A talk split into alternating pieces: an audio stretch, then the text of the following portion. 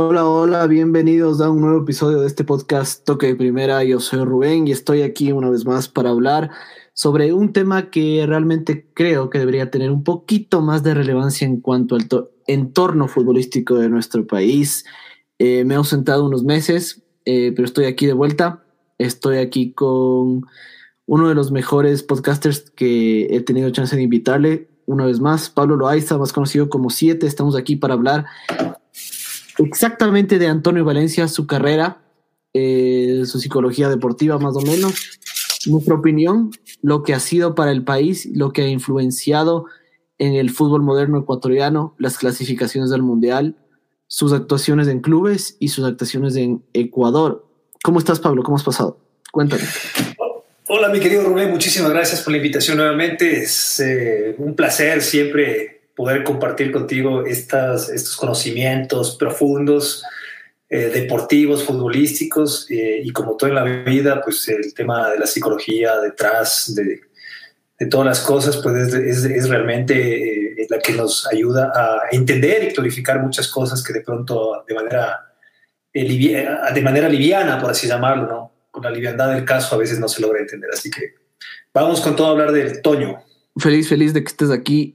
Valencia se retira a los 35 años de edad. ¿Te parece una edad eh, promedio para un futbolista eh, en cuanto al retiro? ¿Podría dar más? ¿Podría haber dado más? Bueno, yo creo que Antonio Valencia eh, tenía apenas 18 años de carrera, más allá de que haya cumplido los 35 años y que de pronto mucha gente pueda opinar de que se llega a una edad en la cual uno puede llegar a no ser tan competitivo, de pronto con chicos jóvenes que están corriendo como gacelas, ¿no? 18, 19, 20 años, el mismo Gonzalo Plata, jovencito, y sabemos de esa velocidad que tiene, pero eso es muy relativo. Para mí Antonio Valencia tiene una carrera todavía muy extensa, pero eh, me parece que realmente el tema de, de, la lesión de su pierna, pues le ha pasado factura, y para que él haya tomado una decisión de esta categoría de este calibre, me supongo que realmente es algo muy complicado. Eh, te lo digo que si yo hubiera tenido 35, 35 es muy joven, ¿no? Es, realmente joven, incluso para un deportista, para un futbolista, pero si yo hubiera tenido esa edad, no me hubiera, y con ese, con ese currículum y con esa hoja de vida que tiene Antonio, no lo hubiera hecho. Aparte del físico y la preparación que él mostraba, ¿no? Porque siempre parece que entrenaba el extra, e, ese esas horas extras en el gimnasio, ese físico eh, tan, tan musculoso, que, tan, tan potente que, se lo veía. Inclusive a mí, no sé si a ti te pasa, pero a mí se me hace un poco extraño esto de la lesión, porque él habla de una, de una lesión que lo ha venido sufriendo durante años, de años, pero nunca se lo trató, a más de, de las roturas de su tobillo y las operaciones que tuvo. Esto de la rodilla para mí es ¿Tú crees que en serio es verdad? Mm. ¿Es que sí? Y bueno, a ver, eh, es, ahora se me viene a colación y, un poco acotando lo que acabas de mencionar, el, tema del retiro de, obviamente no es el tema, pero el tema del retiro de Edison Méndez, cuando él vuelve al país también con todo por delante, ¿no? Un jugador que tenía toda la chance de seguir triunfando en Europa y nos encontramos con la gran noticia, como fue la de, Antonio Valencia. Mira, ahora se me viene también a la mente... Uh, el hecho de que de pronto el nivel de competitividad que tenía Antonio Valencia al ser un jugador extremadamente rápido, un jugador explosivo, un jugador considerado el mejor volante del mundo en su momento, un jugador que, eh, que, era característica la velocidad que él tenía, estamos hablando que de pronto puede sí ser un factor determinante la intensidad con la que él jugó. Ojo, esta es una opinión personal.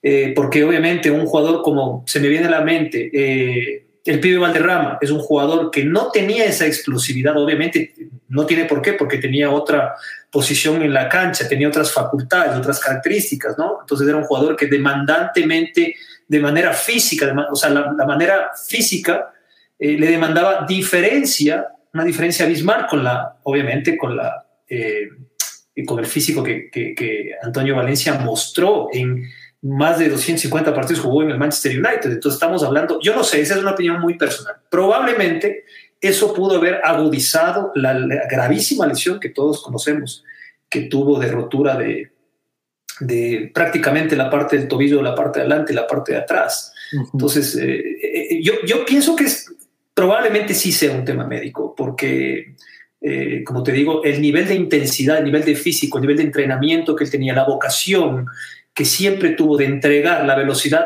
probablemente hace, según mi, mi, humilde opinión, hace que probablemente la, la lesión se haya ahondado.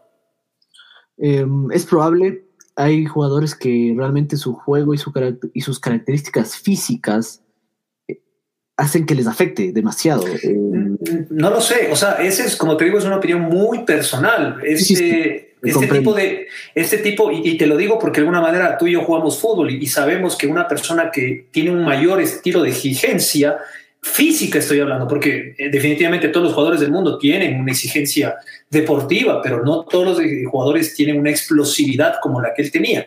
Suma esa explosividad probablemente al hecho de que él sí tuvo un par de lesiones terriblemente complicadas que realmente a más de uno asustó, en la cual la primera prácticamente estuvo ocho o nueve meses fuera de cancha y eso con los mejores especialistas en el caso detrás de él. Entonces, no lo sé, pero me parece que era un jugador joven y para que haya tomado esa decisión, pudiendo dar todavía mucho más, cosa que no me hubiera gustado que acabe en México, me parece que era un jugador que podía haber jugado en Estados Unidos tranquilamente. Eh, eh, sí es lamentable para el país. Y mucho más lamentable el hecho, Rubén, de que no se lo haya hecho, no se le haya manejado como él, él, lo merece, porque una o dos noticias, como tú bien dices, pues eh, no es suficiente para un jugador que marca una diferencia entre un antes y un después en el fútbol ecuatoriano. Sin duda, sin duda. Para mí, para mí aquí em, vale la pena analizar la, la frase típica que se escucha, ¿no? De el ecuatoriano es el peor enemigo del ecuatoriano. Realmente valoramos, valoramos mucho eh, futbolistas o cosas, eh, materiales que no son de aquí, que no son producidos de aquí. Y, cuando las tenemos, realmente nos, eh, nos volvemos haters, nos volvemos en contra. la gente comenzó a, a menospreciar o a odiar, si se quiere, o a o a no caerle bien a Antonio Valencia desde lo de la Copa América del 2019 y después con el hecho de que vino a Liga Deportiva Universitaria, pues eso fue ya el acabose para, un montón de hinchada, hinchada realmente inmadura, hinchada, porque ya me dirás tú que si es que Messi va y se retira en Newells, por ejemplo. Increíble, claro. Y no creo que la gente de Boca o de River le comience a odiar a Messi. O sea, vamos a ver estoy, seguro, estoy seguro que eso no pasaría. Pero como aquí somos de Ecuador, todo, todo puede pasar. vamos, vamos desde el principio un poquito. Em, Valencia nace en Lago Agrio y llega al Caribe Junior, un equipo de segunda categoría, donde después va a probar suerte, suerte al, Nacional.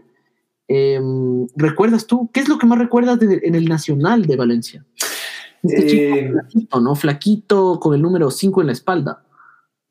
Sí, em, bueno, en este equipo del Oriente, pues es un equipo que no solo ha visto em, eh, nombres o rostros como el de Antonio Valencia, también me parece que Fidel Martínez, eh, eh, los hermanos Bolaños pasaron por este equipo, es increíble, ¿no? Como de la cantera tan más ínfima que uno podría imaginarse de un equipo tan tan olvidado de pronto con unas canchas de tierra podría salir un jugador que pudo haber capitaneado al Manchester United por 20 años más. Eh, sí, es, es, sorprendente el hecho de la llegada de Antonio Valencia al Nacional en el sentido de que llegó como uno más. Llegó eh, a la puerta de la, de, la, concentración y dijo, bueno, quiero que me miren, quiero que me prueben de alguna manera. Y me supongo cuántos chicos ven inspiración en ese, en ese mismo en ese mismo sentir, en ese mismo ímpetu que él puso en esta historia, ¿no? Ojalá esta historia siga inspirando más jugadores que definitivamente tenemos muchísimos buenos. Eh, pero La, gran, la gran diferencia, y para contar a tu pregunta, es el hecho de la mentalidad. O sea, definitivamente Antonio Valencia sabía muy bien qué es lo que quería en la vida. Y eso es algo que le diferencia inmensamente a muchísimos jugadores, porque hay jugadores que no, puedo, no pienso nombrar, eh, pero obviamente son considerados grandes jugadores ecuatorianos que a los 30 años estaban fulminados de su mentalidad, eh, que también tuvieron yo creo que, y perdón que te interrumpa, detesto interrumpir porque escucho, escucho, a tan, escucho tanto la radio y hay gente que interrumpe tanto que es, me da ganas de lanzarme del carro, te juro. Por eso, por eso escucho, eh, o sea, te pido perdón por interrumpir. no, ningún problema, tranquilo. Eh, Valencia llega como con 30 dólares al Nacional, o creo que menos, no tenía Y yo creo que mucho menos. Creo que no tenía ni dónde dormir. Eh, llega a ver qué pasa escapado del papá, escapado de su familia, cogió, un bus, del, cogió y, llega a Quito, ¿no? O sea, eh, es, una, es una moneda al aire esto. Sí, y, el hecho es, por eso te digo, yo creo que él, eh, a nivel mental, él, sabía muy bien a dónde quería llegar. Yo creo que era un chico, eh, no es una casualidad del destino, ni, ni, tampoco por osmosis eh, el hecho de que él haya avanzando tan rápido, en, jugando como jugador del Nacional, que haya recibido reconocimientos incluso del, del, gran Juan Carlos Burbano. Recuerdo aquel partido que él tenía un par de camisetas y la una le regaló a él sin que, porque él sospechaba, Juan Carlos Urbano dice que él sospechaba que él era, iba a llegar a ser muy grande. Yo supongo que es la mezcla de humildad más la mentalidad, porque definitivamente un jugador que no es humilde, pues obviamente le va muy mal en, su carrera y en la vida, y, obviamente un jugador que tiene una, una, proyección como la que yo creo que él tuvo eh, y que es muy loable realzarlo en el sentido de dónde, de dónde provienen nuestros jugadores, ¿no? Hay que decir las cosas como son, ¿no? De, lugares humildes, eh, lugares eh, sencillos sobre todo, y, pero con gran mentalidad, con gran ímpetu ¿no? de, comerse el mundo. Y, y, también el hecho de que entra, eh, el hecho de haber debutado en la selección ecuatoriana de fútbol frente a Paraguay y haberle anotado dos goles. O sea, eso te da una pauta de que el chico no era cualquier cosa. Eso es lo que yo podría contar más o menos de lo que, de lo que sucedió en la juventud, en los inicios de, Antonio Valencia. Entonces yo creo que con ese ímpetu, y ese ímpetu fue el que demostró hasta hace poco. Incluso cuando anotó el último gol ahora con el Quétaro en, México, que anotó un gol llevándoselo al, arquero con 35 años sin problema. Eso es un ímpetu de potencia, de, de, físico, de ñeque, que es innegable que lo tuvo. O sea, hay que decir las cosas como son. Sí, sí, y ahorita que dices las cosas como son, por favor, yo te pondero a que si quieres decir el nombre de algún futbolista, porque esto no es ningún espacio. no es ningún espacio. Bueno, bueno, bueno. No es ningún espacio. Yo aquí digo, a mí me parece que tal debería hacer tal cosa y me parece que, porque es mi opinión, a la final, eh, para eso hice el podcast. Está muy bien, sí, claro. No, tengo ningún tipo de. Muy bien, ni nada, así que. Te acepto la idea, sí, sí, sí. Las cosas aquí como son, si quieres decir, a mí me parece que este fulano es un tal a los 30 años, pues realmente dilo porque es un espacio. Eh, hay un par, hay un par de jugadores que definitivamente tenían una capacidad futbolística única, eh, jugadores que tuvieron el número 10 en su espalda eh, y que evidentemente no, no tuvieron ni la cuarta parte de la mentalidad que yo creo que Antonio Valencia tuvo. Y ojo que estamos en la parte de alabarle a Antonio Valencia, de exaltar sus virtudes que son innegables pero ya llegaremos a otros, a otros momentos que, que, no es por un tema de crítica, pero también podremos tratar de comprenderlo en todo caso, ¿no? No de criticarlo, sino de tratar de comprender por qué actuó de tal o cual manera. Eh, allá, es que allá, vamos a llegar, pero estamos primero empezando. Porque la gente, quiero hacer este episodio para que la gente vea, ah, hizo un episodio de Valencia y como ya se retiró, entonces ahora sí. Hablan bien, claro. claro. decir que van a hablar solo bien de Valencia. No, mentira. Eso es falso, inclusive en nuestro canal de YouTube hay, hay un video inclusive de Valencia donde decimos un montón de cosas cuando todavía estaba activo. No sé si lo eh, Pero bueno, eh, un diferente Antonio Valencia, la gente se deliraba, peor con los dos goles en aquí con Paraguay, estuvimos, nosotros estuvimos juntos en ese partido. En el estadio, sí. En la preferencia. Y después no solo eso, sino Valencia hace un gol en Perú a fecha seguida, en el 2-2, eh, cuando Ulises de la Cruz hace un gol también, y, y, yendo a, asegurando la senda de, de, la clasificación para, para Alemania, ¿no? Eh, llega el Mundial de Alemania, eh, Valencia en ese momento se, se, transfirió al Villarreal, pero en el Villarreal no tiene cabida y eh, se relega al Recreativo de Huelva en la segunda división. Y donde, donde hay, hay algo notorio en Valencia en, en el Mundial, jugando para el Recreativo, siendo convocado por Luis Fernando Suárez, su físico el físico de Valencia cambia drásticamente desde ser el chico del Nacional y de las eliminatorias al Mundial. De repente las camisetas le, quedaban apretadas, de repente el pelito le creció y parecía Michael Jackson en thriller. Em, y, mejor, más, más potente y más seguro que nunca, ¿no? Nominado, a, nominado al jugador joven del torneo, el cual el cual era un, un, concurso que se lo hacía por internet, ya me vas a decir tú, en el 2006, evidentemente el internet no es lo que era ahora, pero lo ganó Lucas Podolski, por si acaso para la gente que no se acuerda, Lucas Podolski, ¿no? El polaco nacionalizado alemán, que fue una sensación en ese mundial de Alemania, tú recordabas que quedó tercero, pero Valencia quedó tras de él. Entonces, ¿qué, qué ocurre en el salto europeo de, de Valencia? En este, en este que ya no te entran las camisetas. ¿Recuerdas tú eso? por supuesto, por supuesto. Y sabes que ahora eh, esa es la facultad que te da un podcast a veces de, equivocarte o, de, pronto de rectificar.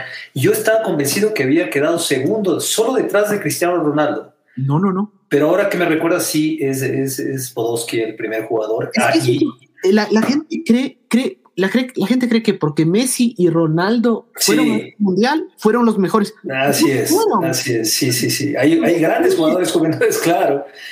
Yo pensé eso, esa es una mala información, pero, pero bueno, más allá de eso, el, sentido de la pregunta Es, es, clarísimo. Estamos hablando de un jugador que seguía con la misma mentalidad que tuvo cuando dijo, me voy a ir a Quito a probar en el Nacional.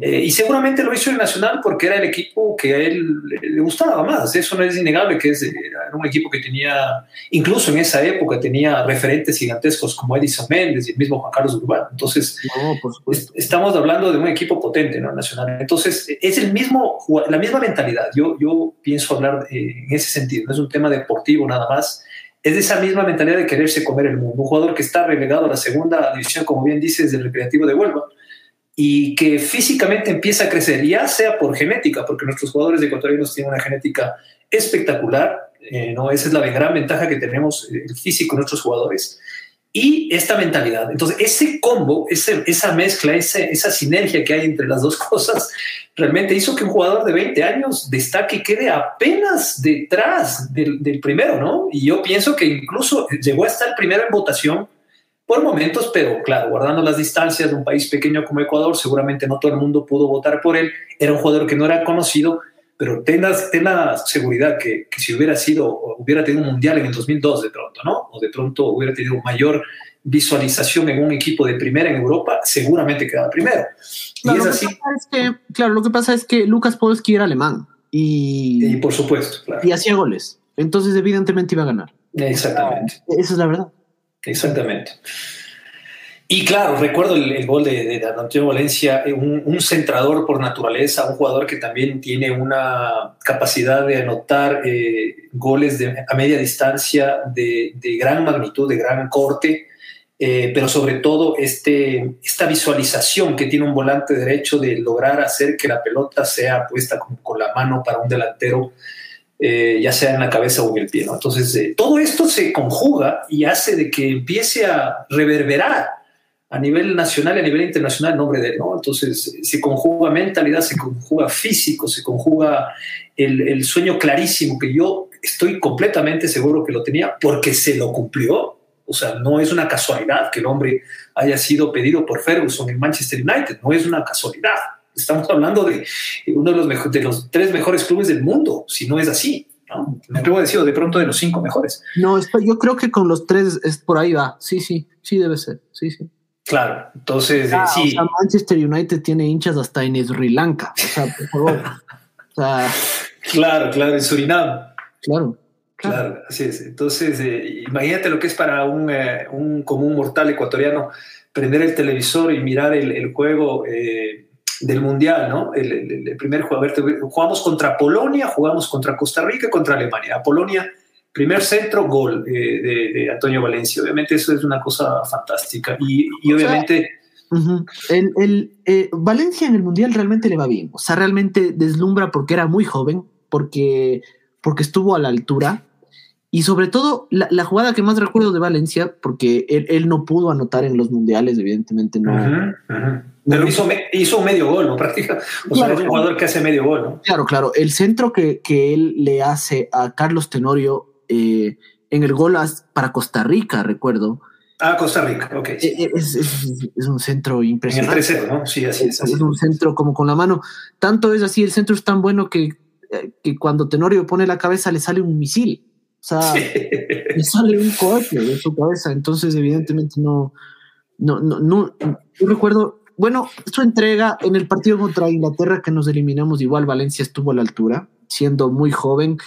Y por el Mundial llega a, a Wigan, a Wigan Athletic, eh, y está dos temporadas ahí. Y le va tan bien, le va tan bien, sin ser un jugador que hace muchos goles, pero con llegada y ultra disciplinado. Pero en tres temporadas Rubén hizo 17 goles. Claro, claro. Hizo 17 goles. O sea, es, una locura sin ser un delantero. claro, claro, por supuesto. Por eso llama la atención. Y eso. Un, tipo, un tipo que, que, mm, que, llega al Manchester United en el año 2009, pedido, como tú dices, por Ferguson. Eh, Sir Alex Ferguson, a ver, vamos a ver. a ver, vamos, a, vamos a entender algo. Vamos a entender. Una tribuna de Old Trafford se llama el Sir Alex Ferguson Stand. exactamente, exactamente. Sir Alex Ferguson está en una estatua afuera de Old Trafford. Así es. Sir Alex Ferguson es, es, es, Sir, o sea, es, es, nombrado por la reina Isabel. Por favor. Así es. O sea, estamos hablando de una eminencia, ¿no? Una claro, eminencia. Ese hombre le pidió a Antonio Valencia fichar en el 2009 porque se lo peleaba con el Real Madrid. Impresionante.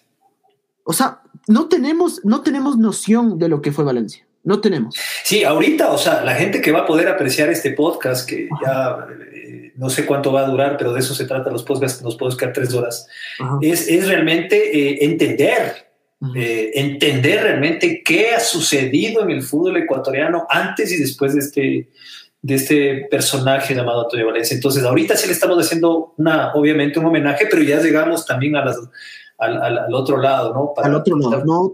Claro. Pero, pero sí, eh, eh, vamos muy bien en ese sentido, porque lo que tú estás diciendo es verdad. y, hay, que hay, que, hay que acotar esto. Estamos hablando de que llega al Manchester United y el número 7 es adjudicado al Antonio Valencia. No, no, no, espera, espera, espera, Pablo. El número 7 llega después, llega después. Ah, perdón, sí, el número 7 llega después. Le, le da el 7, él llega se le da a la 25 porque sí. Ah, la 25, sí es. Pero después fue adjudicado número 7, que fue el número de Cristiano Ronaldo, que se supone que era privado de Cristiano Ronaldo, era un número que fue adjudicado para él.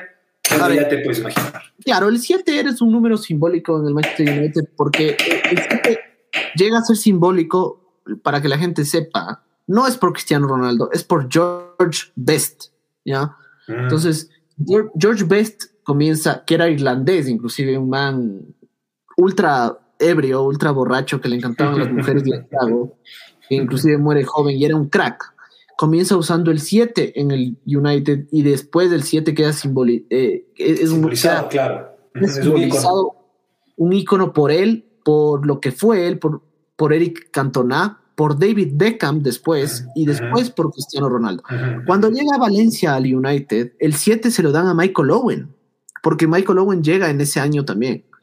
Entonces, tanto es, Valencia era tan, o sea, tenía tanto nivel en ese momento que cuando llega y el United va a esos torneos de pretemporada que hacen en Alemania, me parece que fue en Alemania, eh, en el estadio, en, en Múnich inclusive, el primer partido que Valencia tiene es un amistoso contra Boca, que el Manchester United gana 1, 1, 2-1 me parece, o 2-0.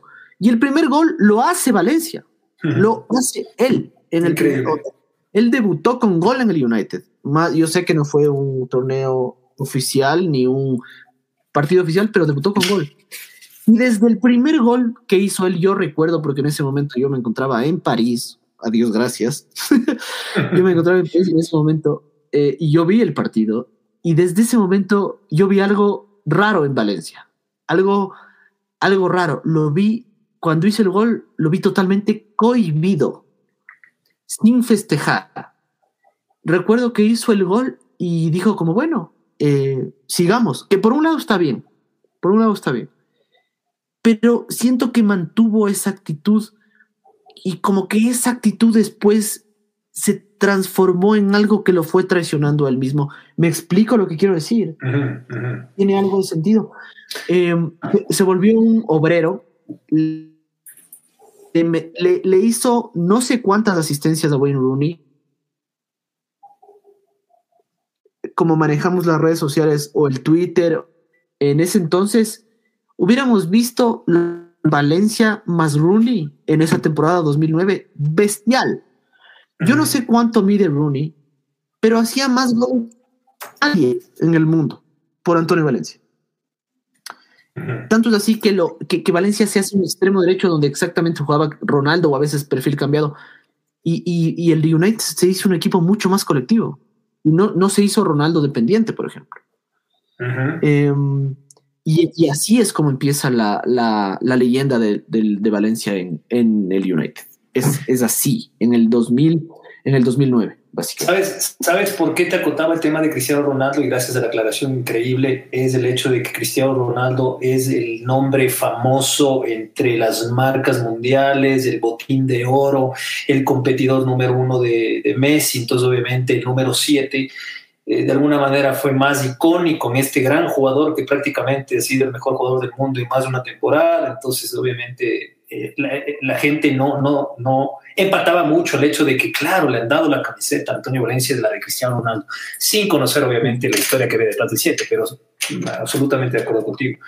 En todo caso, em, creo que es momento un poco de, de llegar a otros, eh, a otros momentos, eh, los cuales dentro de la carrera de Antonio Valencia, que vale la pena mencionar. Em, por ejemplo, el tema de la capitanía eh, dentro de la selección ecuatoriana, por momentos sí, por momentos no, eh, el tema de los amistosos que jugó, ese, ese amistoso que jugó plenamente con un equipo potente en el año 2014 contra Inglaterra, en el cual salió expulsado, y que te podría decir ahora que he revisado las imágenes de una manera más profunda, eh, yo pienso que en, sí, eh, dentro de la cancha no se puede reaccionar así, pero solo la persona psicológicamente sabe qué es lo que puede llegar a sentir cuando se ve eh, agredido de una manera tan voraz y tan, eh, me parece un poco, no tan bien intencionada. Estoy tratando de buscar las palabras de parte de,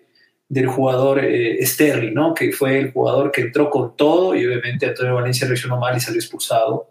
Él y también Sterling, ¿no? Entonces yo, yo pienso que esta reacción que era un punto a tratar, eh, como muchos otros que tenemos por hablar, eh, sobre el tema de las, eh, de las expulsiones de antiviolencia en, en, los partidos oficiales que tuvo y los amistosos, sí obedece a un tema de tratar de ser empático con él. Yo no quiero justificarle todo, creo que en algún momento no. también tuvimos nuestra crítica voraz en el canal de YouTube, eh, como tú bien mencionabas, pero me parece que la reacción de, Antonio Valencia era medianamente lógica. No estoy diciendo, no estoy diciendo con esto que hay que reaccionar de esa manera. Tienen que entender bien la gente que está escuchando. Pero cuando tú repasas las imágenes de mi querido Rubén, te das cuenta que realmente él venía eh, en su psiquis bastante afectado en el sentido de las lesiones que había tenido, esa lesión terrorífica que tuvo. De la, me parece rompió la tibia, ¿no? Creo que fue la tibia y el otro huesito que no sé cómo se llama. Pero, eh, claro. Y el peroné, el peroné, el peroné, creo que es tibia y peroné, ¿no? Creo que es así. A ver, yo de lo que recuerdo, eh, Valencia cuando fue en el 2010 o 11, me parece, en esa temporada, en un partido, no era un partido de la Premier, no sé si era Champions, eh, no sé si era Champions o Europa League, realmente no me acuerdo. Ahí se rompe el tobillo. Y ahí es cuando, ahí es cuando tú, tú dices que pasa como un año fuera más o menos y se ve en la imagen como su pie está virado y cosas así. Sí, es fractura doble cerrada, tibia y perre. No me equivoqué con el huesito, se me escapó el nombre por un momento, pero es verdad. Claro, y después, y después él, él tiene esa lesión que también le deja un montón de meses, muchos meses fuera de la cancha. Y, probablemente en ese momento sintió y dijo, o sea, ¿cómo, cómo me vienes a, dañar así en un partido amistoso? ¿no? Y estamos hablando de un jugador que tenía 28 años frente a uno que tenía 19. Un jugador que, que, obviamente tenía que cumplir con su equipo Manchester United y que no tenía obviamente ninguna intención de fallarle nuevamente a su, a su, a su carrera internacional y también el hecho de que iba a jugar un mundial. Entonces yo te digo, tú y yo hemos jugado fútbol, en el fútbol no hay perfección, hay, generalmente aflora mucho el tema de los caracteres, eh, pero yo pienso que la reacción del hombre no es que le cayó tampoco a puñetes, ni mucho menos a golpes, pero sí reaccionó de una manera no muy deportiva, eh, desde mi punto sí justificada. Creo que en algún momento tú y yo le, juzgamos bastante eh, al, hombre, de pronto fue por algunas otras circunstancias que estábamos viendo en él, tal vez esa apatía que mostró después del mundial, perdón, después de las eliminatorias que tuvo Ecuador frente a Argentina, eh, que pudimos ganar de visita 2 a 0 en el, en el, en, allá por allá en Buenos Aires. ¿no? Después le vimos con una actitud un poco apática y creo que eso también se unió al hecho de, este evento de Sterling. Pero te digo que lo de Sterling sí es un crimen. O sea, creo que la reacción de él eh, merecía, sí, la roja, pero también es un poco justificada, porque va con todo el otro. Sí, ahorita que ya te metiste en este tema, ahora que te metiste en este tema de, de Valencia en la selección, Valencia en la selección tuvo una, unos pasajes, tuvo unos altos y bajos, ¿no? más altos que bajos, diría yo. Em, a mí lo que realmente me da lástima es que a Valencia en su mejor momento futbolístico no pudo, no pudo disputar un mundial, por ejemplo. Mm. Eh, en su mejor momento futbolístico nos quedamos afuera con Uruguay. Em, en un partido que en un partido que él mismo hizo el gol, recuerdo, eh, en un partido en, el Atahualpa que él hace el gol y Sixto Bisuete sale festejando atrás de él como si no hubiera un mañana y después Uruguay nos remonta. Es una locura, sí, para los líderes él, hizo unas eliminatorias increíbles ahí. Antonio Valencia hizo gol en Bolivia, recuerdo hizo el gol ahí contra Uruguay. Eh, estaba en su mejor momento. De hecho, en ese, fue su mejor momento. Años después, después del Mundial, fue nombrado mejor futbolista del, club, votado por sus compañeros. Y en la selección eh, pasó, em, bueno, pasaron las eliminatorias que decimos. Eh, no fue al Mundial Valencia, después tuvimos Copas de Américas se perdió la Copa América del 2015, em, ya mucho más maduro. La, pero, por ejemplo, en la Copa América, a ver, vamos a ver, antes de esto, eh, no fue al Mundial, como decimos, y empezó el proceso a Brasil, ¿verdad? Sí, sí, sí. Él hace, él hace unas buenas actuaciones en, en, el proceso a Brasil 2014 y le dan la capitanía, por ejemplo. yo, yo, recuerdo que le dan la capitanía y el número 7 pero él después se quita la capitanía y el número 7 de la selección, como que psicológicamente le ejerce una, una presión innecesaria a él, como que no quiero ser capitán, o sea, no, no, quiero ser capitán de la selección, eh, no sé por qué. Y bueno, puede ser, esa lectura puede ser válida eh, Rubén, puede ser válida, pero también, por ejemplo, se me viene a la mente y por eh, no, no es un tema de una opinión, esta no es una opinión personal, esto es algo que ha pasado dentro de la selección ecuatoriana de fútbol, en el sentido de que había muchas disputas, conversaciones eh, fuera de lo deportivo, dentro de la selección ecuatoriana de fútbol, eso no es noticia para nadie, eso pasó en algunas ocasiones, desde el momento que sabíamos que había reparto de obsequios y cosas así eh, y que el Ecuador empezó a caer en ese tipo de cosas, de quién gana más, quién gana menos, de quién juega, quién no juega, quién está poniendo los jugadores, si es que realmente es el técnico o es un grupo de jugadores. Entonces, yo no sé si fue eso tal vez eh, que incidió en el hecho de que en su enojo, es que estamos suponiendo, pero pudo haber sido, porque estamos hablando la misma, más o menos de la misma época. El hecho de que no quiera verse como el capitán que, que, que, que lo fue. Entonces, eh, habría que analizar. A otra cosa que nos estamos un poco olvidando es el hecho de la expulsión que tuvo frente a Francia en 2014. Sí, allá, allá, allá sí, sí, sí, y, ahí más bien yo te, yo te quiero preguntar, eh, porque tú y yo estuvimos en el estadio, para que la gente sepa, eh, gracias a Dios tuvimos la posibilidad de estar en Maracaná y es desastroso para un ecuatoriano, para un hincha de fútbol, para un, eh, para un ciudadano nacionalista, ver que el referente ecuatoriano sale expulsado a los 15 minutos, estoy diciendo cualquier minuto, pero eh, de un partido tan importante. Eh, yo no sé si ese momento también nos causó frustración a ti y a mí, como para que después lo miremos de otra manera.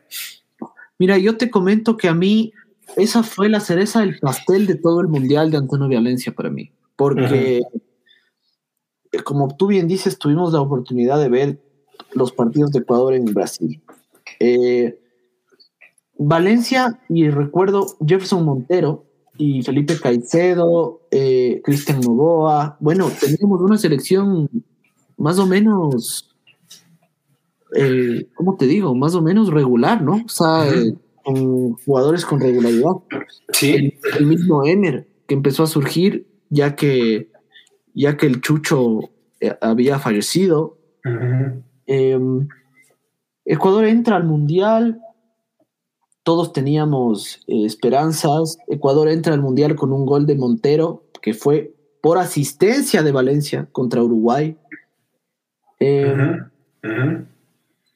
entonces, cuando uno ve lo que hace Valencia, lo que hace Montero, lo que hace Felipe Caicedo, pero sobre todo Valencia, ¿no? Por ser él, en el United.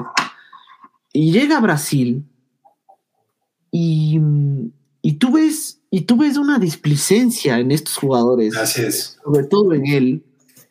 Porque lo único que recuerdo de Valencia son dos cosas. O sea, eh, estuvimos por días ahí y lo hablábamos, lo hablábamos horas antes, después de cada partido, perdón, antes y después. Sí, así es. Y recuerdo dos cosas eh, de, de Valencia en ese mundial. La primera es que no fue capitán increíblemente seguía siendo, bueno, tres cosas. esa es la primera. No fue capitán, seguía siendo Walter Ayoví. Yo no tengo nada en contra de Walter Ayoví. Ya me quisiera yo tener esa suerte. Pero eh, esa, otra es la, la jugada de, del pase a, Arroyo que no, contra Suiza, contra Suiza el, el, el patea, por favor, patea. Claro, claro. Y la tercera es de la expulsión contra Francia. Ese es el resumen lamentable, ¿no? Realmente no, o sea, esas son las tres cosas que yo me recuerdo de Valencia. tuvo, un, un, mundial, un mundial lamentable, Valencia. Lamentable. Sí, se esperaba, se esperaba tanto, se esperaba tanto, y obviamente cuando tú te creas mucha expectativa sobre algo y, obviamente no recibes el nivel de expectativa, eh, no personal, sino el nivel de expectativa obvia, porque estamos hablando de un jugador potente, el mejor volante del mundo, un jugador catalogado el, mejor, el más rápido del mundo. Claro. a ver, eh, vamos a, tener, vamos a tener perspectiva. O sea, Valencia ahora tiene 35 años. El Mundial de Brasil fue hace 7. Ajá. Eso, quiere decir que él tenía 28. Eh, 28 años, sí. O sea, mejor edad imposible para disputar un Mundial. Así mismo. Así mismo. O sea, estás en la cúspide futbolística de tu rendimiento. Sí, yo, yo, pienso, Rubén, que sí, sí tuvieron eh, mucha incidencia estos eh, resquebrajos que hubieron dentro de los camerinos. Sí. Eh, no quiero, no, no los conozco y no quiero mencionarlos, pero es increíble que trabajes para tanto. No me imagino el clasificar un mundial y poder vestir la camiseta de tu país o sea, como ciudadano ecuatoriano, como deportista, como profesional, eh, y salir y, claro, y que la, el, resumen de tres partidos que jugó la selección eh, sea lo que acabas de mencionar. O sea, eso habla de una actitud pusilánime, eh, una actitud floja. A diferencia del primer tiempo, hay que decir las cosas como son. El primer tiempo, cuando nos enfrentamos a Suiza, fue un Ecuador sabroso realmente, fue un Ecuador eh, que nos llenó de expectativa a tal punto que notamos un gol igual eh, con Einer, ¿no? Eh, para variar la cabeza de oro de Einer, pero el segundo tiempo sí es donde nosotros nos preguntamos qué sucedía y ahí es donde yo acoto un poco lo que habías dicho de el pase a, a Arroyo. Yo pienso que sí debería haber hecho pase viendo bien las imágenes me parece que Valencia no tenía el ángulo que necesitaba para disparar al arco. No sé si es que hubiera sido diferente. Ese hubiera es un poco difícil de digerir, eh, ¿no? Porque el hubiera es, eh, es una conjugación verbal que, que, no existe, pero yo digo, si es que él hubiera eh, corrido como corrió frente al Crétaro en este último gol, si, si él hubiera corrido como corrió frente a Argentina en el en, el mismo Buenos Aires cuando hizo el segundo gol, eh, perdón, el pase al segundo gol a Felipe Caicedo. Yo no sé si es que ese, ese ímpetu, porque el fútbol es mentalidad, el fútbol es lo que tú llevas en, tu, en, tu, mente, tu formación mental y obviamente la pasión en tu corazón. ¿no? Yo no, no, sé si es que él hubiera tenido ese ímpetu, él hubiera podido llegar a disparar, pero como tú bien dices, eh, recordamos solo eso, el segundo partido prácticamente hizo su trabajo, me parece que Montero jugó mejor ese, por la otra banda, y el tercer partido ni siquiera pudo jugar. Yo creo que desde ahí en adelante, creo que eh, la precisión que teníamos del Antonio Valencia de la primera hora empezó a cambiar, y esto no quiere decir que estamos eh, de alguna manera desmereciéndolo en absoluto, más bien me parece que esto es una especie de homenaje para tratar de salvar y obviamente realzar absolutamente todas las virtudes que tiene, que es innegable que está dentro de los tres mejores jugadores que ha tenido todo el país eh, en toda su historia. Entonces, Estoy totalmente de acuerdo. Y aún así, aún así, porque la foto la puedes buscar y dices, pones Valencia, expulsión Francia y te sale la plancha al francés.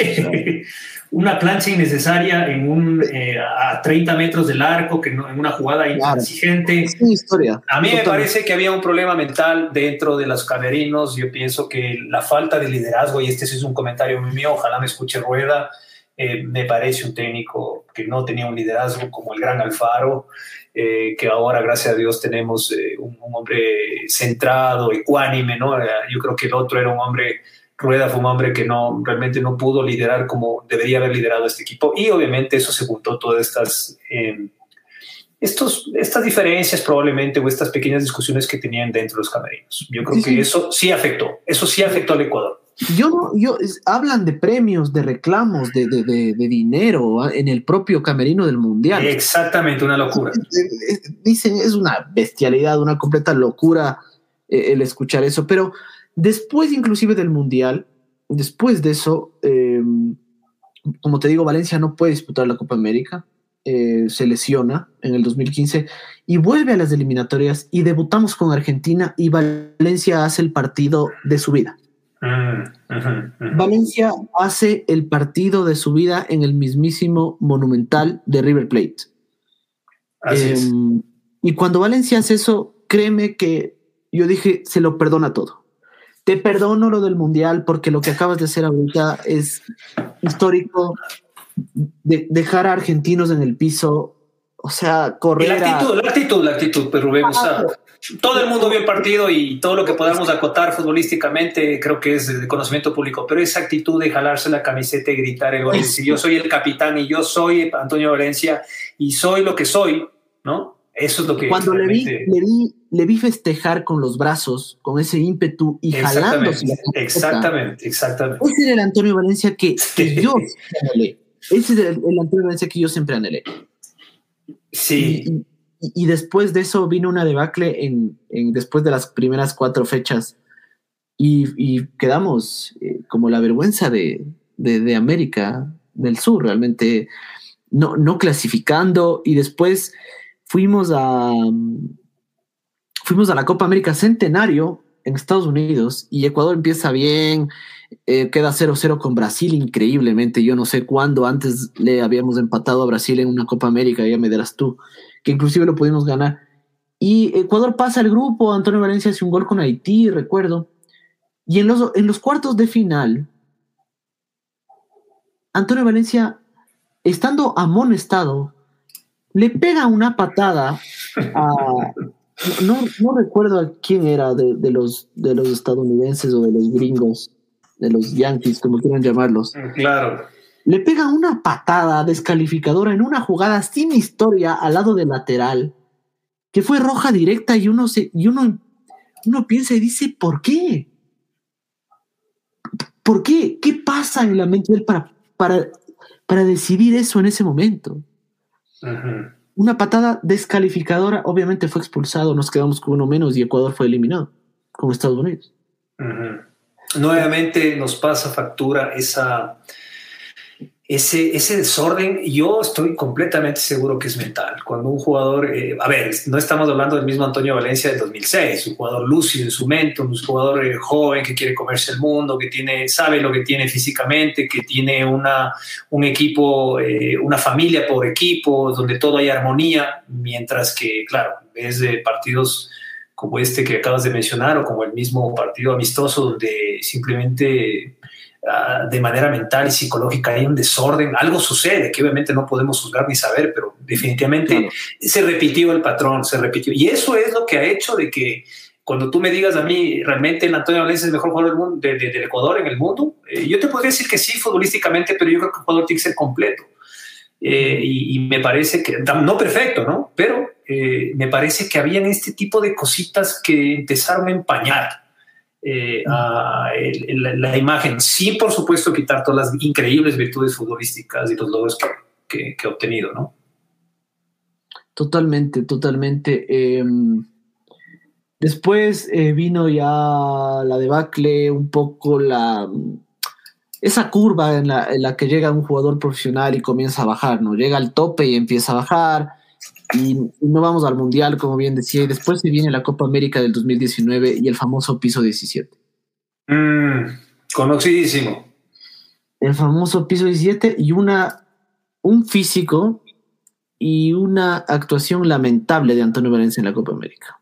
Realmente mm. vergonzosa porque estaba pasado de peso, porque se le notaba que no tenía fútbol, venía sin jugar mucho en el Manchester United y después, cuando perdemos con Japón, bueno, cuando empezamos con Japón y nos quedamos eliminados, viene el tema de, las cervezas y... De los festejos, claro. Claro. no, y se repite, esta curva empieza, como tú bien dices, a, decaer desde, ahora recuerdo el nombre del, del eh, estadounidense donde jugaban muchos latinos, se llamaba Alejandro Bedoya, a él fue el que le metió el patadón y salió doble amarilla en la Copa América. Y usualmente en, en Copa América es donde Ecuador no ha sabido brillar por esa clásica mentalidad que el técnico de turno le ha dicho, nos ha dicho al Ecuador que es un campeonato intransigente, un campeonato, un campeonato de prueba, perdón, donde nosotros, nosotros no necesitamos que probar nada. Argentina, que ha ganado la Copa América en repetidas ocasiones con Brasil y Uruguay, los, los mayores exponentes de, de los campeonatos de Copa América, nunca tienen esa mentalidad de si es un campeonato intransigente o de, o de paso. Entonces, obviamente, cuando hablamos de Copa América y hablamos de un momento como el de Valencia, con una psicología un poco extraña, pues evidentemente el resultado va a ser trágico. Y eso es lo que sucedió acabando, eso, eso, eso el piso 17 culminó toda esta historia que acabamos de mencionar. Sí. Sí, realmente. E, e, esa fue la despedida de Valencia de la selección, no volvió más. No volvió más. Eh, increíble, increíble, porque disputó 99 partidos. O sea, estaba a un partido de hacer. Increíble, ¿no? Increíble, sí. Increíble. Y, y, eso fue el acabose. Se hablaba de que Alfaro lo quería convocar, lo tenía en la lista, pero Valencia hizo, hizo más fácil el trabajo de Alfaro y dijo, pues, ¿sabes qué? No te voy a dar chance a convocarme y me voy a retirar. Em, ¿Es Valencia, es Valencia valorado lo suficiente o no?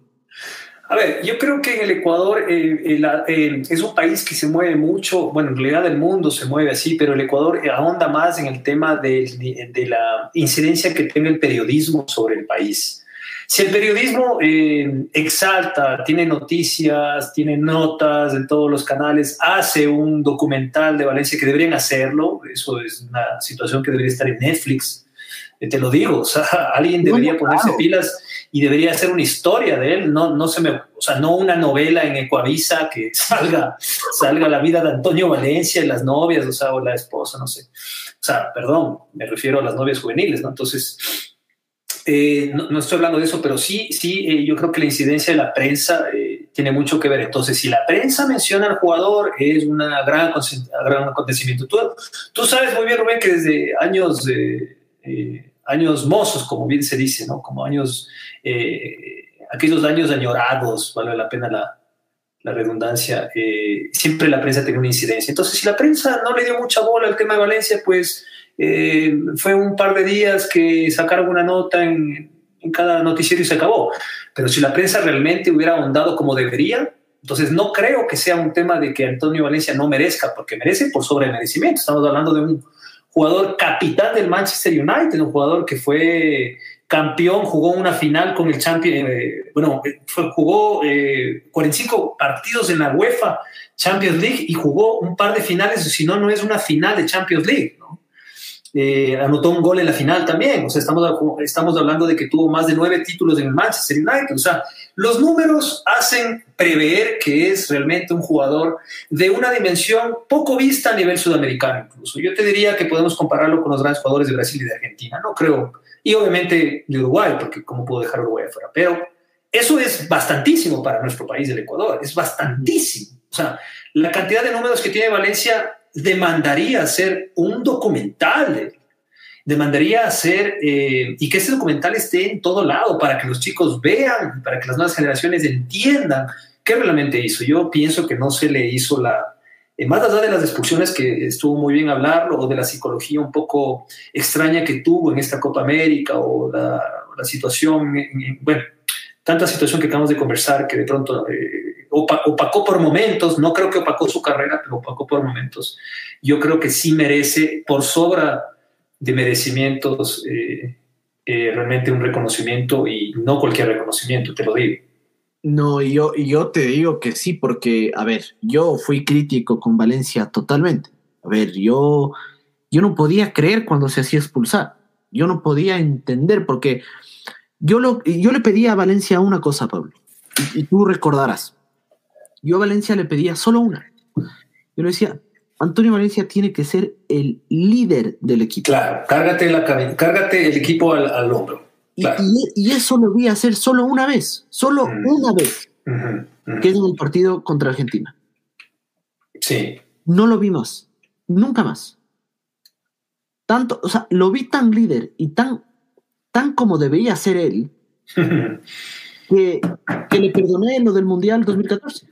Lo que, eh, lo que, pasa es que volvemos al tema de la psicología. Cuando tú tienes una alta expectativa y ves que una persona tiene un potencial tan grande, te ilusiona, ilusiona a un país, ilusiona a las personas que lo ven, ¿no es cierto? Y cuando no se cumplen esas expectativas, eh, incluso es un error de nuestra parte eh, opacar de pronto, en su momento lo hicimos, de decir que realmente él, o de pronto lo hacíamos porque sabíamos que tenía la capacidad, pero realmente causa enojo. Pero yo pienso que ahora, en este momento, eh, creo que hemos eh, realmente revisado punto por punto el hecho de que por sobre de merecimientos merece eh, ser nombrado uno de los tres mejores jugadores de toda la historia del país.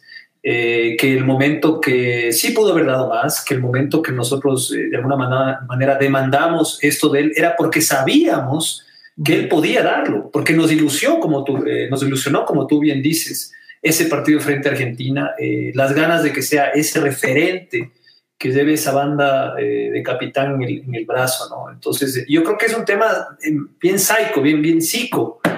es raro porque, porque Valencia, Valencia sentía, o sea, es un tema tan raro porque Valencia sentía que no podía ser capitán en Ecuador pero sí en el Manchester United. Sí, sí, es que algo pasaba internamente, estoy seguro que algo pasaba internamente. Y yo te puedo es decir. Una cuestión ultra, ultra, ultra rara. O sea, él sentía demasiada presión del propio ecuatoriano, de la crítica, de, la radio, de los periodistas, de lo que sea, ¿no? Mm. Eh, y él con la banda de capitán, con, y, ahí el técnico era Mourinho, ¿no? Por si acaso. o sea, Mourinho era el técnico del United. Ahí no sentía ningún tipo. Él era el capitán y todo fresco. Sí, bueno, mira, la presión nadie es profeta de su propia tierra, dicen, ¿no? Entonces, ¿quién sabe la presión que. sí, sí, sí.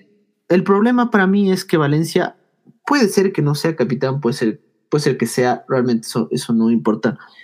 Valencia no fue un líder. Nunca fue un líder. A diferencia de, por ejemplo, Aguinaga que para mi gusto Alex Aguinaga es el mejor jugador de, la historia del país. Eh, yo no lo vi a Spencer, pero lo vi a Aguinaga y yo lo vi a Aguinaga. No, Spencer está ahí, ¿no? Evidentemente, primero, segundo, como quieran, pero Aguinaga era un tipo, era un diferente. O sea, realmente Aguinaga era un tipo que se jugaba solo en una selección. en una selección que no teníamos nada. No teníamos nada, así es. En una selección que no teníamos nada, jugaba solo y hacía goles de tijera. O sea.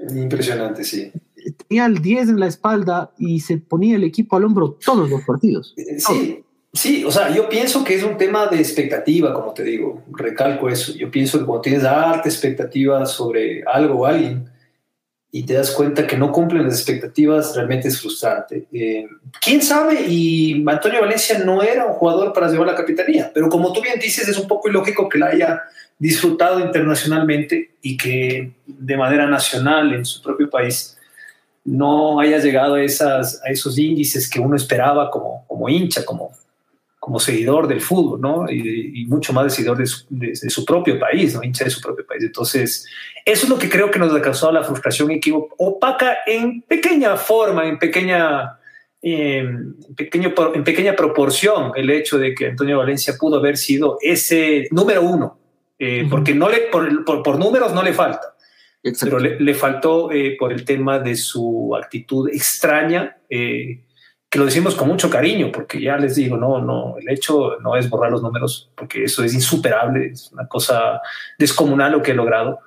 Eh, y, que, como te digo, y como empezamos la entrevista, a los 35 años tenía cinco más todavía como para hacerlo, te lo digo. O sea, él podía haber jugado hasta los 39 años sin problema, pero 40 años.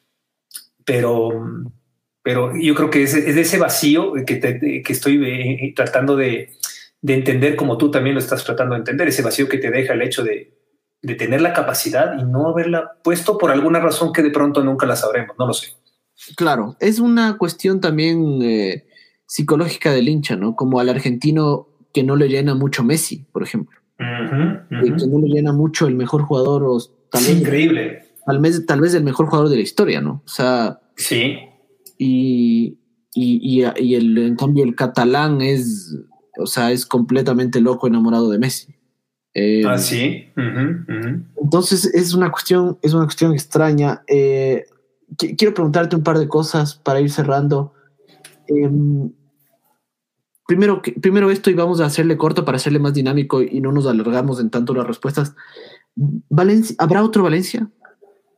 ¿Crees tú? Sí, yo pienso que sí. Eh, no hay números, no hay que comparar a los jugadores en absoluto, pero si tú me hablas de perfil de, de jugador eh, de aquí a los 20, 20, 30 años que vienen, si Dios nos permite vivir, pues obviamente vamos a encontrar jugadores eh, de una categoría similar, excelsa, como el mismo Gonzalo Plata, como los jugadores juveniles que tenemos ahora en nuestra selección. Eh, no puedo atreverme a decir que van a, van a, tener los mismos números, pero que van a tener una, una participación importante, yo pienso que, que, así va a ser.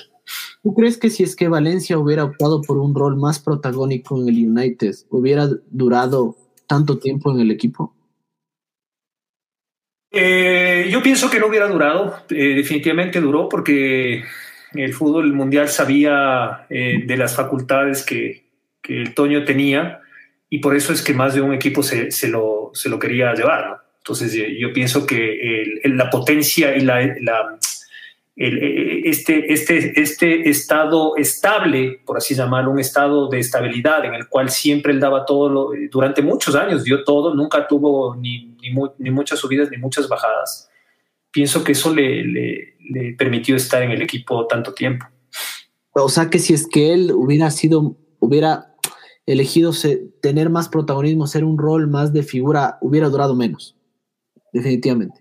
Creo yo. Mm, bueno, son suposiciones, ¿no? Opiniones, pero yo pienso que puede, pudo, pudo, haber sido así. Sí, pudo haber sido así. ¿Tú qué, qué, a qué atribuyes el hecho de que Valencia hasta el día de hoy no pueda hablar bien inglés, por ejemplo?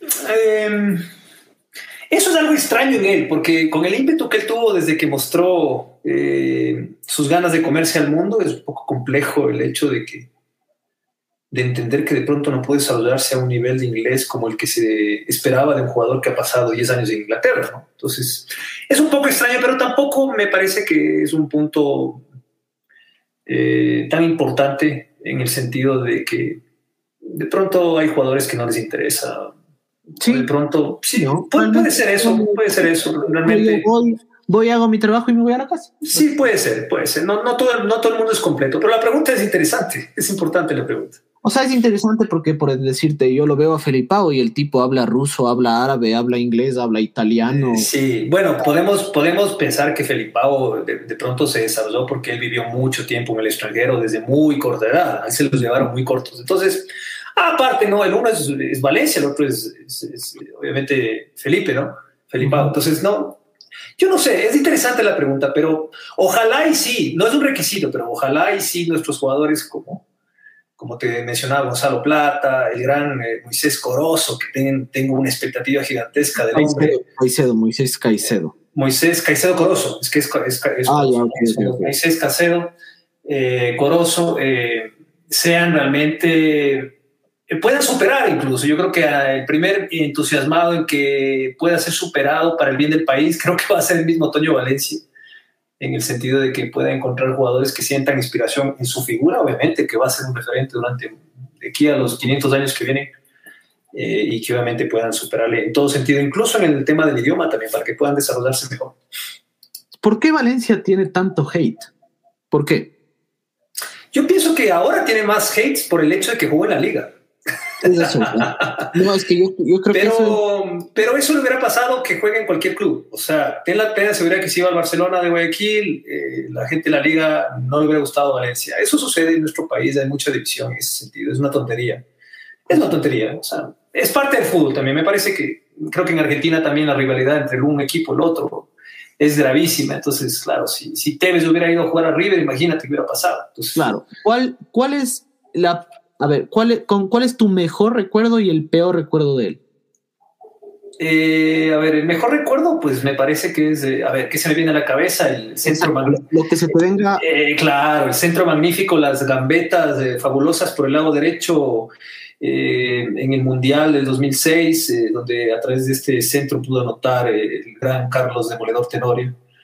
Y también, obviamente, es que, es que hay que decirlo, o sea, la, segunda asistencia y cómo fue desparramando a todo el mundo con un nivel de velocidad poco visto en, en el estadio de Buenos Aires, ¿no? Entonces, frente a Argentina, cuando podemos derrotarle a 2-0 y cuando, claro, toda la Argentina no podía creer que un grupo de jugadores ecuatorianos hayan ganado en Argentina. Eso fue realmente grandioso. Si tú escuchas las transmisiones de los argentinos, pues me, darás, la razón realmente con un nivel de frustración y, de, odio terrible para su propio No, las, las escucho cada vez que me siento mal.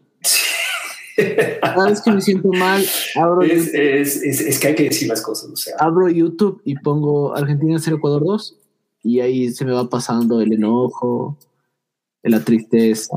Claro, exactamente, sí. Y también se me viene mucho a la mente el, gol que, que, hizo Antonio Valencia con una volea del lado derecho de Manchester United. Y te metería si me recordaría qué equipo es, pero bueno, no puedo saber todo, pero el, el gol fue, es un, es un, gol de volea, prácticamente un gol de un perfil derecho en el Manchester. Yo creo que fueron los primeros años que él llegó. Creo que fue en la Premier.